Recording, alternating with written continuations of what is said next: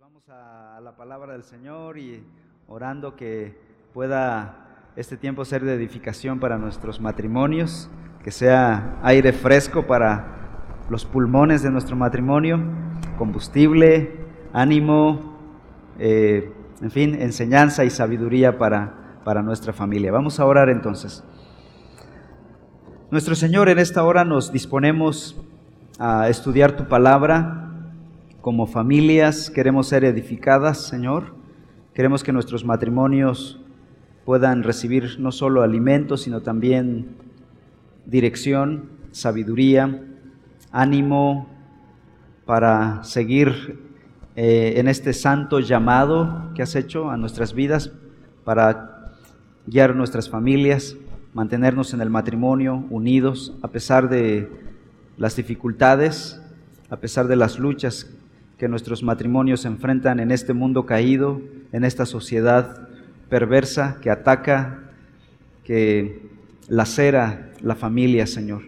Satanás quiere destruir la familia, quiere destruir los matrimonios. Y Señor, yo te pido una bendición en esta noche, bendícenos con tu palabra. En el nombre de Cristo Jesús, amén. Bueno, yo quisiera eh, la noche de hoy hablar acerca de el matrimonio como un diseño y propósito. El matrimonio es una idea, es la idea de Dios. Eh, ¿Alguno se ha preguntado a quién se le ocurrió semejante idea del matrimonio? Antes los filósofos se preguntaban y afirmaban que el matrimonio era un mal necesario, decía por, por ejemplo Sócrates. El matrimonio es un mal necesario. Y si tú empiezas a buscar frases y chistes del matrimonio, pues las redes están llenas de chistes del matrimonio. Eh, pero hay multitud de chistes, de comentarios negativos del matrimonio. Y hermanos, eso refleja lo que el mundo piensa del matrimonio. Pero ¿qué piensa Dios del matrimonio? ¿Qué dice Dios del matrimonio? ¿Se ríe del matrimonio? Bueno, hoy quiero ver básicamente dos cosas. Número uno, el matrimonio tiene un diseño. Número dos, el matrimonio tiene un propósito. Y con eso en mente comencemos. En primer lugar, el matrimonio tiene un diseño. El matrimonio no existe simplemente como un, un invento sin dirección, sin estructura. Al contrario, el matrimonio tiene un orden, tiene un plan, tiene una estructura. Dios diseñó el matrimonio. Entonces vayamos al comienzo de la, de la, historia humana. Vamos a Génesis, por favor. Génesis capítulo 1, de inmediato el capítulo 1 de Génesis. El libro de Génesis se llama el libro de los comienzos. Y ahí todos los comienzos, el comienzo del de el mundo, del universo, de la vida, del, del, planeta, de las cosas y de la familia. 1.27 dice que llegado el sexto día, Dios, ¿qué hizo? Creó al hombre a imagen suya, a imagen de Dios lo creó. ¿Cómo lo hizo? Varón y hembra. Aquí está establecido desde el principio. Dios creó al hombre de, con dos personalidades, hombre y mujer. Dios los bendijo y les dijo, sean fecundos y multiplíquense, llenen la tierra y sométanla, ejerzan dominio sobre los peces del mar y sobre las aves del cielo y sobre todo ser viviente que se mueve sobre la tierra. También les dijo, miren, yo les he dado a ustedes toda planta que, que les he dado a ustedes toda planta que da semilla que hay en la superficie de toda la tierra, y todo árbol que tiene fruto que dé semilla, esto les servirá de alimento. Y a todo animal de la tierra, a toda ave de los cielos y a todo lo que se mueve sobre la tierra y que tiene vida, les he dado toda planta verde para alimento. Y así fue. Y vean la conclusión de Dios, después de haber creado a esta primera pareja y después de haber creado todo. El veredicto de Dios fue que todo lo que había hecho era bueno en gran manera. Aquí es una palabra hebrea superlativa, o sea, estaba buenísimo, ¿no? Pero en hebreo no existen los superlativos, entonces se usan los adjetivos. Era bueno en gran manera, ¿no? En mexicano diríamos, estaba buenísimo, ¿no? Lo de esto del matrimonio y lo de la creación. ¿no? Dios creó, Dios diseñó el matrimonio. Hermanos, desde ahorita comencemos cimentando esto, esta verdad. Esto es un axioma. Un axioma es algo que no cambia, es una verdad inalterable. el matrimonio no es un invento de la sociedad, no es un invento de alguien, como dicen ahorita los progresistas, y entre comillas, porque de progresistas van para atrás más que para adelante, dicen que la familia es un invento de la sociedad occidental o judeocristiana con raíces judeocristianas y que hay que deconstruir. Ellos construyeron esta sociedad patriarcal y hay que deconstruir esa sociedad, dicen ellos. El testimonio de la escritura es, ¿quién creó a la familia? Dios mismo. Él se encargó de hacer hombre y mujer. Bueno, vamos también a Mateo 6, 19, perdón, para ver la enseñanza de Jesús al respecto. Mateo capítulo 19, versículos 4 al 6. Dice, Jesús le respondió, estaba, estaba discutiendo con unos fariseos y les dijo, ¿no han leído que aquel que los creó desde el principio los hizo varón y hembra? Y dijo, por esta razón el hombre dejará a su padre y a su madre y se unirá a su mujer y los dos serán una sola carne. Así que ya no son dos, sino una sola carne. Por tanto, y aquí está, esta es una enseñanza nueva.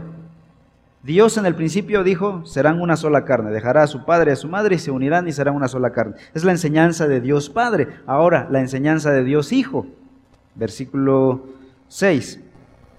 Por tanto, lo que Dios ha unido, ningún hombre lo separe. La frase de ningún hombre lo separe es la enseñanza, es la adición de Jesús como autoridad.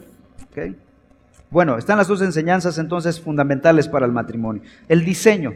El matrimonio fue diseñado con ciertas características. En primer lugar, el matrimonio es necesario. En segundo lugar, el matrimonio es heterosexual. En tercer lugar, el matrimonio es monogámico. Y en cuarto lugar, el matrimonio es perpetuo.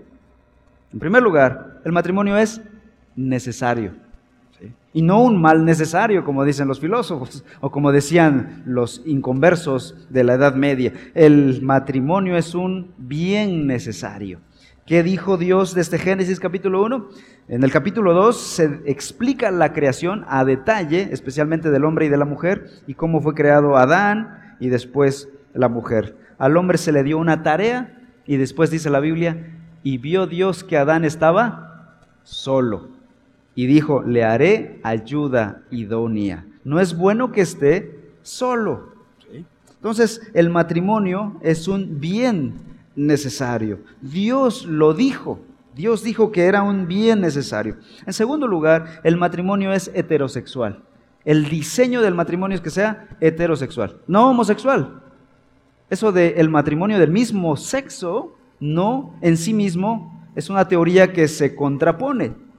Porque el matrimonio tiene que ser de diseño, de origen heterosexual, entre un hombre y una mujer. Génesis capítulo 1 dice que Dios hizo al hombre a su imagen. ¿Cómo lo hizo? Varón y hembra. Hombre y mujer para poder funcionar como matrimonio.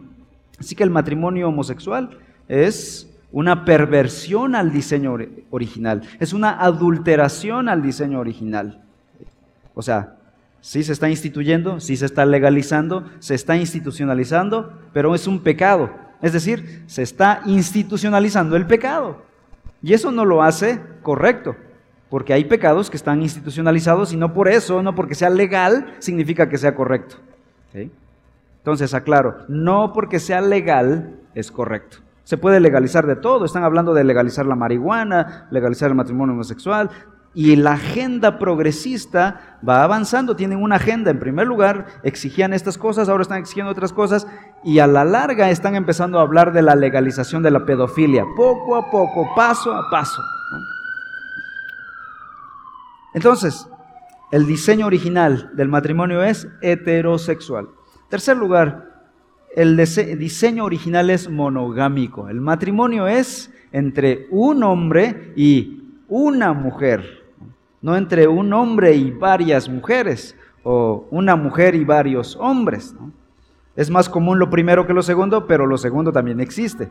Hay culturas donde sí también existe la poligamia de parte de la mujer. es, es muy raro, pero sí existe. De hecho, hasta la actualidad hay un país en África donde las mujeres tienen varios, varios esposos. Pero la Biblia dice que es entre un hombre y una mujer.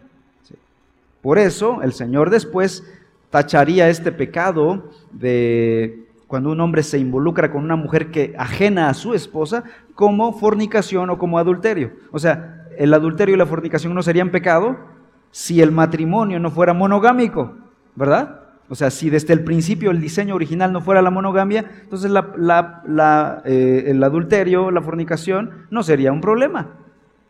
Pero al ser monogámico, involucrarte con otra persona que no sea tu cónyuge es adulterio, es pecado. No adulterarás, dice uno de los mandamientos.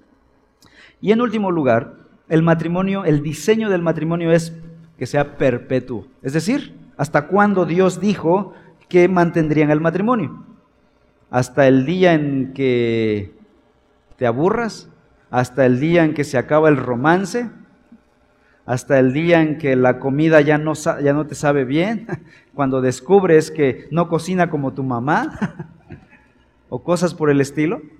No, no hay ningún, ninguna condición externa que haga mantener al matrimonio a flote. ¿No?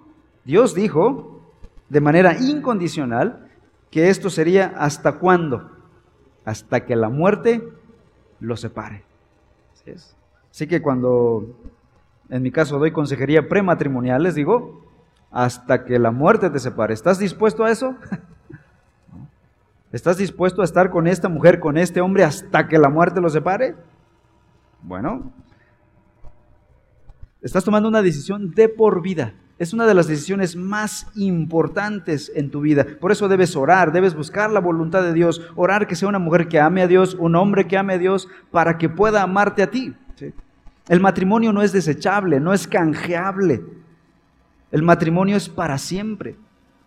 Es un pacto que se hace entre un hombre y una mujer. Nuestra palabra delante de Dios se convierte en algo sagrado, hermanos. Algunos me dicen, hermano, pero nosotros no estamos casados por la iglesia. ¿Eso lo constituye en un matrimonio igual que los demás o es un matrimonio de segunda? Es un matrimonio, porque ellos hicieron un acuerdo mutuo delante de Dios.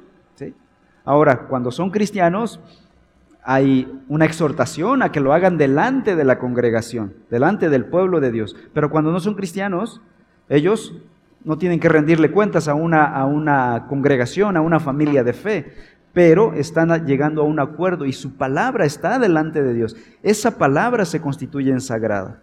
Ese matrimonio no es un matrimonio de segunda, es un matrimonio como cualquier otro matrimonio y debe permanecer. Deben luchar por su matrimonio. Entonces, la palabra de Dios dice en Génesis 1 como conclusión es que el hombre y la mujer llegan a ser una sola carne. Y la frase una sola carne tiene las siguientes implicaciones. En primer lugar, se refiere al compromiso. En segundo lugar, se refiere a una conexión. Y en tercer lugar, se refiere a una complementación. Compromiso, conexión, complementación. En primer lugar, una sola carne significa compromiso. ¿Qué compromisos adquirimos cuando nos casamos? Cuando nos unimos a una persona? El compromiso de permanencia. Voy a permanecer a tu lado. Truene, truene llueve o relampaguee, ahí voy a estar. Estés eh, guapo o feo, delgado o no, sano o enfermo. ¿no? Hermanos, el matrimonio tiene sus, sus etapas, ¿verdad? El matrimonio tiene sus, sus estaciones del año, ¿no? Su primavera, su verano, su otoño, su invierno y así. Es cíclico el matrimonio, ¿no? Quisiéramos que toda la vida fuera de una progresión sexual, ¿no? De que todo el tiempo hubiera sexualidad sana, fuerte, vigorosa. No es así, hermanos. El matrimonio no es solo para tener sexo. El matrimonio es para un compromiso de permanencia, de estar juntos un compromiso de crecimiento. Vamos a crecer juntos. Yo quiero crecer por ti y quiero que tú crezcas por mí. Estamos creciendo juntos. Crece en carácter, crece en conocimiento, en sabiduría, en habilidades. Desarrolla tus habilidades, ¿no? El esposo debe crecer en habilidades, la esposa debe crecer en habilidades culinarias, él en habilidades eléctricas, fontanería, eh, lo que sea, ¿no? Por lo menos clavar un clavo, usar el desarmador, crecemos continuamente. Un compromiso de mutuo perdón. La parte más bonita, ¿verdad? un compromiso de que te perdonaré. Cuando nos casamos, debemos estar conscientes, o debíamos estar conscientes de que te estabas casando con un pecador. No te estabas casando con un, con un ángel. no, es el, no es la boda de dos ángeles. Bueno, el, día de la boda parecemos ángeles, ¿verdad? Especialmente las novias se ven eh, flamantes en ese momento, pero la realidad es otra. Son dos seres caídos. Son dos descendientes de Adán, no dos descendientes de ángeles, sino de Adán. Y estos dos seres, el día que se les pase un poquito el romance, el enamoramiento, van a empezar a luchar el uno contra el otro. Tristemente, hermanos, y esto no es culpa de nadie, es culpa del pecado, los que más, lo que más lastima a un ser amado es el ser amado. Ser a mí me puede ofender cualquier persona de allá afuera, puede ofenderme algún conocido, incluso un hermano de la iglesia. Pero cuando me ofende mi cónyuge, eso me duele más que cuando me ofende cualquiera de allá afuera. ¿verdad? Cuando yo ofendo a mi cónyuge, eso duele más que cuando alguien más la ofende a ella. Pero eso es algo normal. Eso pasa en un mundo caído. De ahí que debamos tener en claro esto, el compromiso. Una sola carne es un compromiso de, cuando yo te ofenda, cuando peque contra ti, te pediré perdón. Y cuando tú peques contra mí, te perdonaré. No es de, ya no, ya no, ya no, ya pequé, ya no hay vuelta atrás. Hermanos, eso no es entender el diseño original del matrimonio. Eso no es entender la teología de una sola carne. Solo cuando las cosas van bien, solo cuando hay dinero, cuando hay vacaciones, cuando hay juventud, cuando hay sexo. Hermanos, eso es un matrimonio condicionado. Y, y en cuanto falla el cónyuge, ahí hay mucha tensión, porque en cuanto falla el cónyuge, esto va a tronar. No se vive en libertad en un matrimonio donde las cosas están así como que con pinzas. No hay libertad.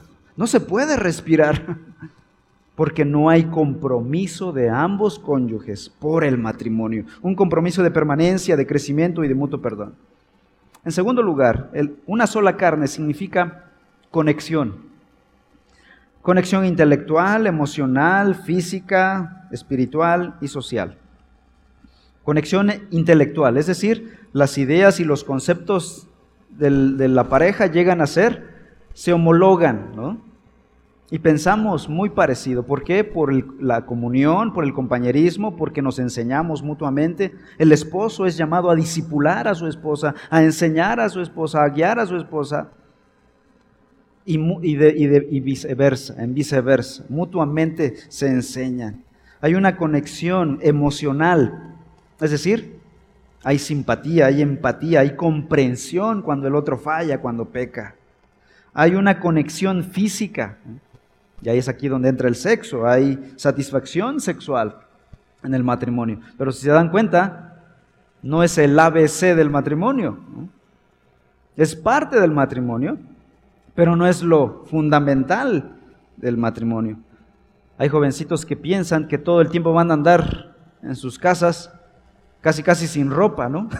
Teniendo sexo todo el tiempo, toda la vida. Así piensan, así conciben el matrimonio. Y cuando se les dice, no, no es así. Casi casi se van de espaldas o dicen, ¿de qué se trata esto entonces? Y, y cuando llegan al matrimonio y no es así, entonces empieza la apatía, empieza el enojo, empieza la molestia. También hay conexión espiritual comparten. Por eso la importancia de compartir la misma fe.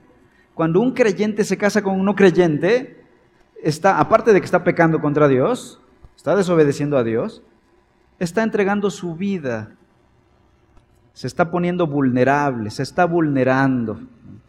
Y cuando esa persona quiera servir a Dios y esta persona se lo impida, el no creyente se lo impida, no va a poder.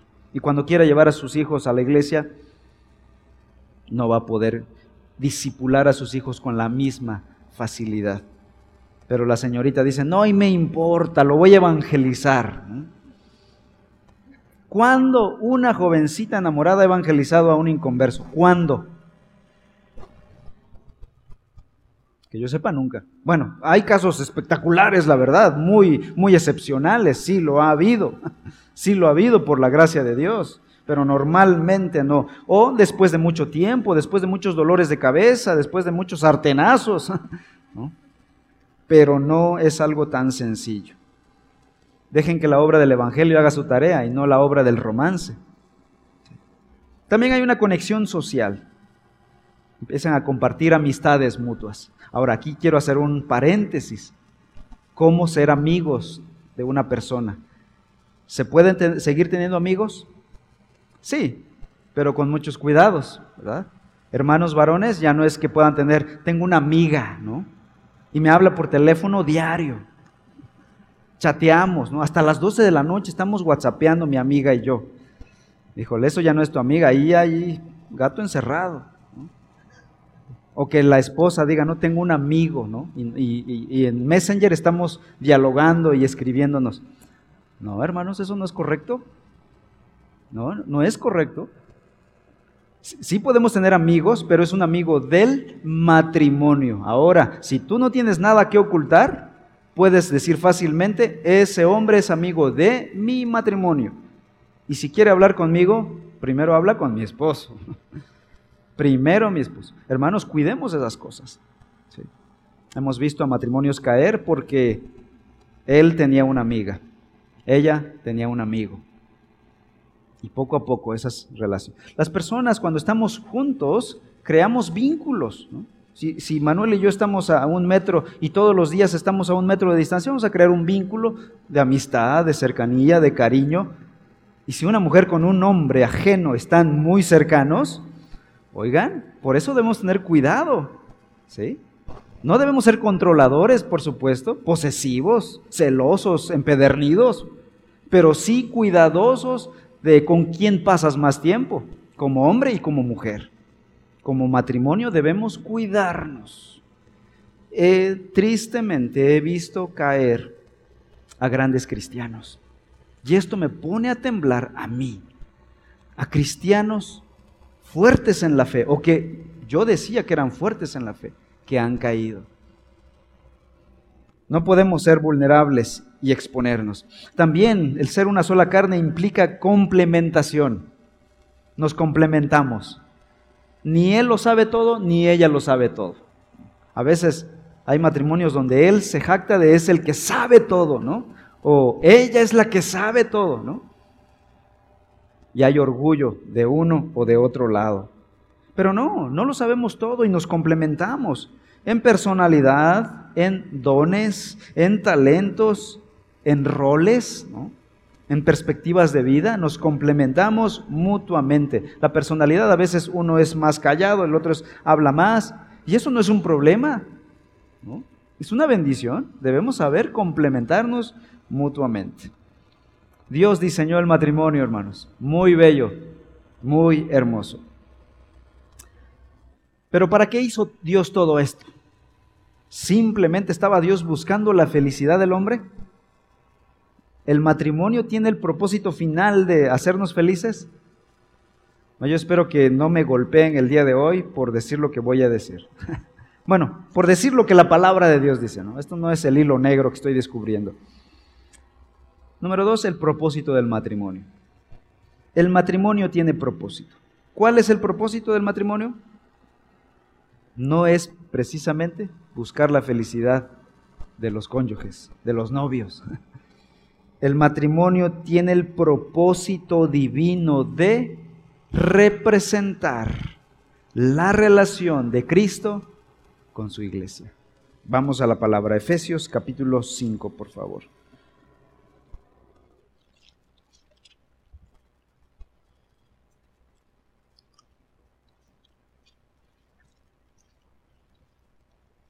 Versículos 22 al 32.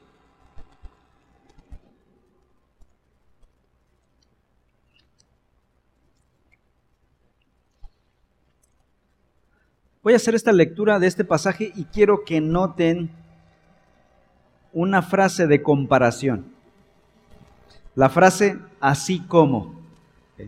Esto está comparando una cosa con otra cosa. Entonces me van a decir cuántas veces aparece la frase de comparación así como. Dice el texto, las mujeres estén sometidas a sus propios maridos como al Señor. Y Pablo no se disculpa aquí cuando dice, cuando usa esta palabra, ¿verdad? Porque el marido es cabeza de la mujer, así como Cristo es cabeza de la iglesia, siendo él mismo el salvador del cuerpo. Pero así como la iglesia está sujeta a Cristo, también las mujeres deben estar, estarlo a los maridos en todo.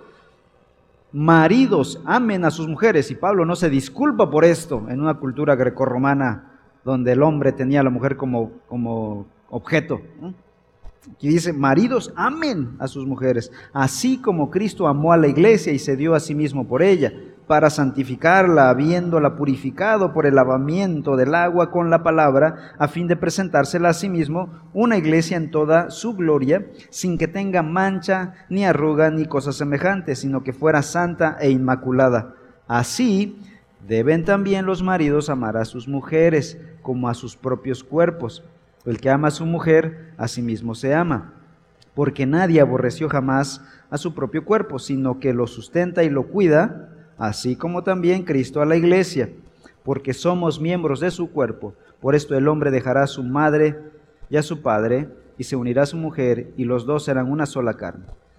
Grande es este misterio, pero hablo con referencia a Cristo y a la iglesia. ¿Pudieron notar la frase de comparación? ¿Cuántas veces? ¿Cinco o seis? Bueno, algunos dicen cinco, otros seis. Vamos a ver. Uno, dos, tres, 4, 5.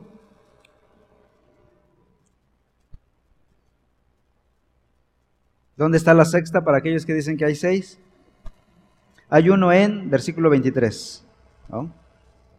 Así como Cristo es cabeza de la iglesia. 24. Así como la iglesia está sujeta a Cristo. 25. Así como Cristo amó a la iglesia. 28. Así deben también los maridos amar a sus mujeres como a sus propios cuerpos. ¿no? Y 5, versículo 29, así como también Cristo a la iglesia.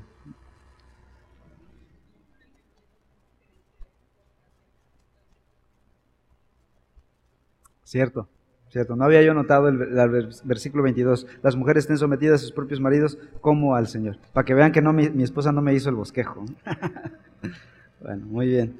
Seis cómo, ¿no? Así como, como, Incluso la del versículo 31 estoy notando que podría, por esto, ¿no? El hombre dejará su... ¿Por, por causa de qué? De lo otro. ¿Cuál es la comparación, finalmente? ¿Qué comparación se está presentando aquí? El matrimonio con la relación de Cristo con su iglesia, ¿no? La iglesia de Cristo, la iglesia y Cristo, y el esposo y la esposa. Está comparando el matrimonio con la relación de Cristo y su iglesia. ¿Qué está diciendo Pablo aquí? ¿De qué está hablando Pablo en realidad? ¿Del matrimonio o de Cristo y su iglesia? Nosotros estudiamos la carta de Efesios hace un par de años. ¿Cuál es el tema de Efesios en general? La iglesia de Cristo, Cristo y su iglesia, cómo murió por ella.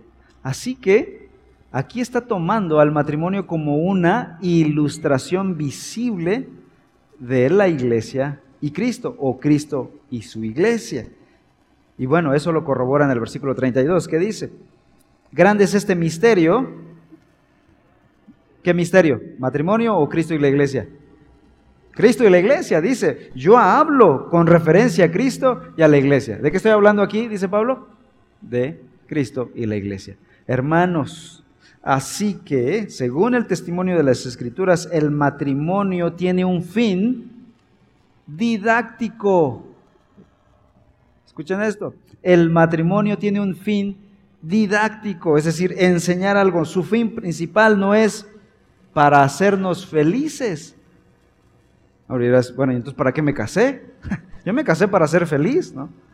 Ahora, obviamente un matrimonio según el diseño de Dios, te va a hacer feliz, por supuesto, pero no es el fin principal del matrimonio. El fin principal del matrimonio es didáctico, es decir, es enseñarnos algo. ¿Enseñarnos qué cosa, según este pasaje? Cómo Cristo se entregó por su iglesia en amor y cómo la iglesia se sujeta a Cristo en su misión. Es decir, el Evangelio. El matrimonio nos quiere llevar a la comprensión última del Evangelio. Y este es el punto al que yo quería llegar en esta plática. No podemos vivir nuestros matrimonios a plenitud si no entendemos el Evangelio. No podemos, hermanos. Y mientras no entendamos el Evangelio, nos vamos a estar agarrando como perros y gatos, como enemigos. Nos vamos a estar jaloneando que tú, que tú no, que yo, que aquí, que asá. Y, y cuando ganes la discusión, ¿de qué sirve ganar la discusión? En un matrimonio lo más sabio es perder la discusión. En un matrimonio ganar una discusión es perder mucho. El matrimonio entonces es la universidad de Dios. Es el mejor lugar para aprender las implicaciones del Evangelio, como amar. Hermanos, eso de que nos amamos cuando somos novios, es la mínima parte del verdadero amor. No estoy diciendo que en el noviazgo no haya amor. Sí, sí, sí debe haber. Sí. Pero comparado con el amor que se va a desarrollar en el matrimonio, no es ni las sombras pálidas del amor en el matrimonio. ¿Dónde se desarrolla realmente el amor? En el matrimonio. Ahí vas a aprender si realmente amas a ese hombre y a esa mujer cuando se levanten de la cama y lo voltees a ver. y huelas el aliento, la palabra de aliento. y veas su condición pecaminosa, cuando lo veas en su estado más malvado, más impío, más realista. cuando lo escuches hablar como es realmente. No, el domingo todos somos unos santos, hermanos. El domingo aquí no decimos ni una grosería. No decimos ni una cosa fea. No hacemos ni una cosa de las cosas que hacemos en la casa, en la noche, el miércoles por la noche, cuando nadie te está viendo. Ahí es donde vas a amar a esa persona, en todo el sentido de la palabra. Ese amor del noviazgo no era nada con el amor que se desarrolla en el matrimonio. En el matrimonio aprendemos a amar de de veras a la persona. Y en el noviazgo, pues, ella era guapa, él era guapo, fuerte, pero ya después de 20 años de casados, 30 años, las fuerzas van menguando. ¿no? Ahí aprendemos a amar. Aprendemos a servir. ¿no? En el noviazgo abrimos la puerta del carro todas las veces que se pueda. ¿no? En el matrimonio bueno, ya también hay hijos, ¿verdad? Hay que, hay que subir a los niños al, carro, ¿verdad? No por abrir la puerta a mi esposa se van los niños y los atropella. Ya también, hermanos, hay que ser realistas, ¿verdad? Ya no podemos alimentar el romance como en el noviazgo. Teníamos el dinero para comprar las rosas, ¿no? Ahorita tenemos el dinero para comprar los pañales, la leche, la comida, ¿no? ¿Quieres rosas o quieres comida? Hay gente que tiene dinero para todo, ¿verdad? Para rosas y para comida, pues qué padre, ¿no? No todos tenemos ese, podemos darnos ese lujo. O ya no tenemos el tiempo para ir, ¿no? Aquí es donde aprendemos a servirnos de a de veras. Ya no solo abriendo la puerta. Si puedes abrir la puerta, qué padre. Está bien. Pero si tú sirves a tu esposa, la cuidas, la proteges, le das un techo, le das alimento, sustento. Si ella, tú como esposa, sirves a tu esposa, planchando su ropa, dándole de comer, sirviendo a tu esposo, no importa lo de la puerta, ya no pelees por la puerta. si te la abre, qué bien, si no, no hay problema. No peleemos batallas innecesarias. A veces nos agarramos por trivialidades y hacemos una bronca por trivialidades. No, no comprendemos la magnitud de este pacto sagrado, de esta relación sagrada, es la más sagrada para Dios. Aquí es donde aprendemos a ser humildes. Aquí es donde aprendemos a decir, me callo. ¿Ok? No tienes la razón, pero no vamos a seguir una discusión innecesaria. Me callo. O mantienes el ego de que yo gano, yo tengo la razón y gano la discusión. Aquí aprendemos a ser humildes. Aprendemos a ser sacrificados, a ir la milla extra, a poner la otra mejilla. Si te piden la túnica, dale el manto también. Aquí aprendemos a ser sacrificados como Cristo. El matrimonio es un lugar, una universidad, una escuela donde aprendemos las implicaciones más profundas del Evangelio. No solo en teología de escritorio, sino en teología práctica. Aquí echamos a andar las verdades de la palabra de Dios. Entonces, el matrimonio tiene un diseño y tiene un propósito. Un propósito evangelístico, mis amados hermanos. Aquí es donde vamos a echar a andar el Evangelio. Y por el matrimonio que representa el testimonio del Evangelio, mucha gente ha llegado a los pies de Cristo. Por matrimonios piadosos, que a pesar de sus defectos se aman, se perdonan, se sirven y están gozosos y están contentos. Entonces, en conclusión, algunas lecciones prácticas para nuestros matrimonios. En primer lugar, si todo esto es verdad, no busques la felicidad primeramente en tu matrimonio. Busca la santidad en tu matrimonio. No busques la felicidad, busca la santidad, porque en un matrimonio donde hay santidad, de seguro habrá felicidad.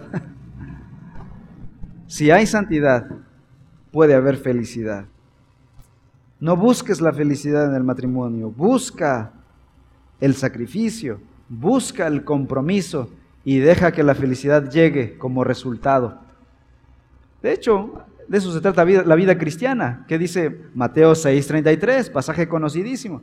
Mas buscad primeramente el reino de Dios y su justicia, y todas las demás cosas, incluidas la felicidad, llegarán como añadidura. ¿Qué dice Dios? Busca primero tu felicidad busca primero el reino de Dios, busca primero otra cosa para que la felicidad llegue. Si tú primero buscas a Dios, su palabra, su honra, la felicidad llegará como resultado natural.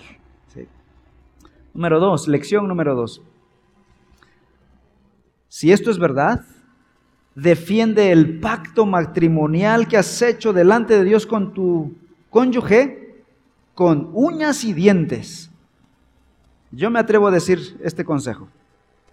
Si hay algo que vas a defender a capa y espada, que no sea tu trabajo, que no sea tu dinero, que no sea tu fama, que no sea tu persona, tu, tu ego, que sea tu matrimonio. Defiende tu matrimonio. Hombre, defiende tu matrimonio. Mujer, defiende tu matrimonio. Contribuye con tu matrimonio. La palabra de Dios dice en Proverbios que la mujer insensata derriba con sus propias manos su matrimonio. La sabia la edifica, mas la insensata con sus manos la derriba. Hermanas, ¿qué etiqueta quieren que les dé la escritura? ¿Sabias o insensatas? ¿Están edificando sus matrimonios o están derribando sus matrimonios? Varones, defiendan a capa y espada sus matrimonios. Hermanos, esto es un, casi es una guerra, es una batalla. Tenemos que muchas veces la batalla darla contra nosotros mismos y menguar y callar. Si algo vas a defender, que sea tu matrimonio. Y lección número tres. Identifica los enemigos del pacto matrimonial. ¿Cuáles son los enemigos del pacto matrimonial? Bueno, falsas expectativas, Llegamos al matrimonio con muchas expectativas. No, cuando yo me case, mi casa estará bien ordenada porque me, voy a casar con una mujer bien ordenada. Tal vez sí, tal vez se tocó una esposa bien ordenada. Qué padre. O tal vez no. Y si no, ¿qué? Divorcio, ¿no? Pides el divorcio. Algunas pecan de, de orden, ¿verdad? Ya no quieren ni que entres a la casa por el orden, ¿no? es otra manera de decir falsas expectativas. O sea, yo tenía mis expectativas, pero esto está exagerando, ¿no? Son falsas expectativas. Creemos, no, él va a ser bien romántico. Todo el tiempo me va a traer flores. Siempre me va a decir te amo. Falsas expectativas. Siempre va a ser caballeroso, siempre va a ser así así así. Y nos casamos con el hombre ideal, con la mujer ideal, pero no con el hombre real. Nos casamos con una idea de él o ella, no con él. Y amamos a la persona ideal, no amamos a la persona real. Eso es un pecado. Y lo mismo pasa en la iglesia, ¿no? A veces amamos una iglesia ideal, pero no amamos a la iglesia real, decía Bonhoeffer. Letra B, o en segundo lugar, otro enemigo del pacto matrimonial es poner el amor romántico como base del matrimonio. Hermanos, eso es una falsedad de Hollywood, de Disney, de el mundo secular, de las redes sociales, que dicen romance, romance, romance. Han sacralizado el romance, han canonizado el romance, ¿no? Y cuando no lo hay, decimos, no, nosotros estamos bien perdidos. Mira yo. Y adiós matrimonio. Hermanos, la base del matrimonio no es el romance, es el amor sacrificado, el amor evangélico, el amor del evangelio, este amor que se entrega, que perdona, que sirve, que se compromete, que permanece. Si hay romance, está bien. Y si no lo hay, también. ¿Puede subsistir un matrimonio sin romance? Por supuesto que sí. Por supuesto que sí. Obviamente, hermanos, hay que chambear duro para que haya algo de romance, ¿no? Bonito. Vayan a cenar a algún lado con una cena romántica, con velas, un viajecito, un fin de semana. Pero el domingo hay que estar aquí. Eh, una, un café, unas flores de vez en cuando, ¿no?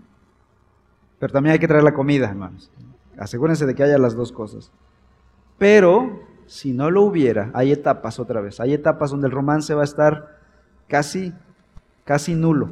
Pero no hay problema, porque no vivimos de eso. El romance puede ir y venir, no nos importa. Pero mientras haya amor sacrificado, entregado, decidido, volitivo, no emocional, comprometido. Otro enemigo del pacto matrimonial es el no amar a Dios suficientemente. Este es quizá de lo más difícil. Cuando el cónyuge no ama a Dios, estás con una piedra. Y es ahí donde la persona necesita el Evangelio de Cristo Jesús. Mientras la persona ame a Dios, todo es posible, hermanos. Podemos tener nuestras luchas, nuestros, altibajos, pero todo es posible. Si no hay a Dios, si no hay amor a Dios, empieza a orar. Ora por tu cónyuge, que ame a Dios. No puedes hacer más. No hay diálogo que lo va a convencer. No hay palabra que lo convenza, no hay argumento que lo vaya a convencer. Otro enemigo del pacto matrimonial, no someterse a la escritura. Si no hay amor a Dios, no hay amor a la escritura.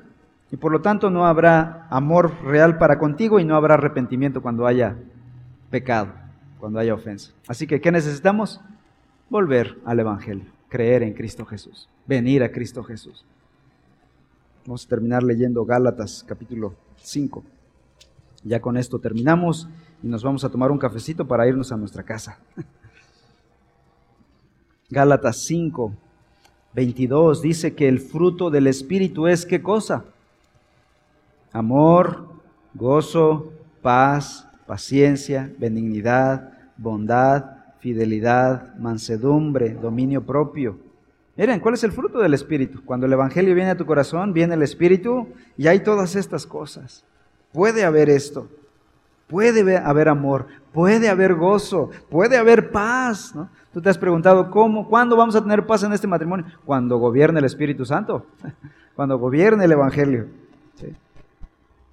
Paciencia, esta que nos sobra, ¿verdad? La paciencia, benignidad, bondad, fidelidad, mansedumbre, dominio propio, nos hace mucha falta, ¿verdad? A veces queremos ahorcar al cónyuge, hermanos, no vayan a cometer homicidio, ¿no? Dominio propio, que el Señor nos guarde de estos pecados. Si está el Espíritu, si está el Evangelio en nuestros hogares, podrá haber todo esto. Vamos a orar, vamos a pedirle al Señor que bendiga nuestros matrimonios con su palabra, con el Evangelio, que gobierne nuestros corazones. Amén. Amado Señor, gracias por exponernos a tu palabra, por enseñarnos, por evidenciarnos. Desintoxica nuestras mentes de filosofías equivocadas acerca del matrimonio y permítenos, Señor, acomodarnos al Evangelio, ajustarnos al Evangelio, no ajustar el Evangelio a nuestra perspectiva, no de yo creo, yo pienso, sino ajustarnos a las verdades de tu palabra. Transfórmanos, Padre Celestial.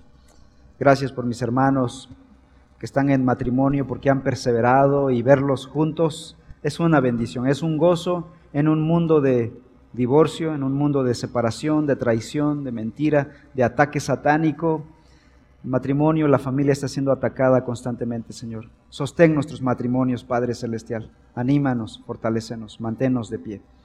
Gracias por tu palabra, Señor. Bendice a la iglesia y bendice también a nuestras visitas esta noche. Te alabamos, Padre, en el nombre de Cristo Jesús.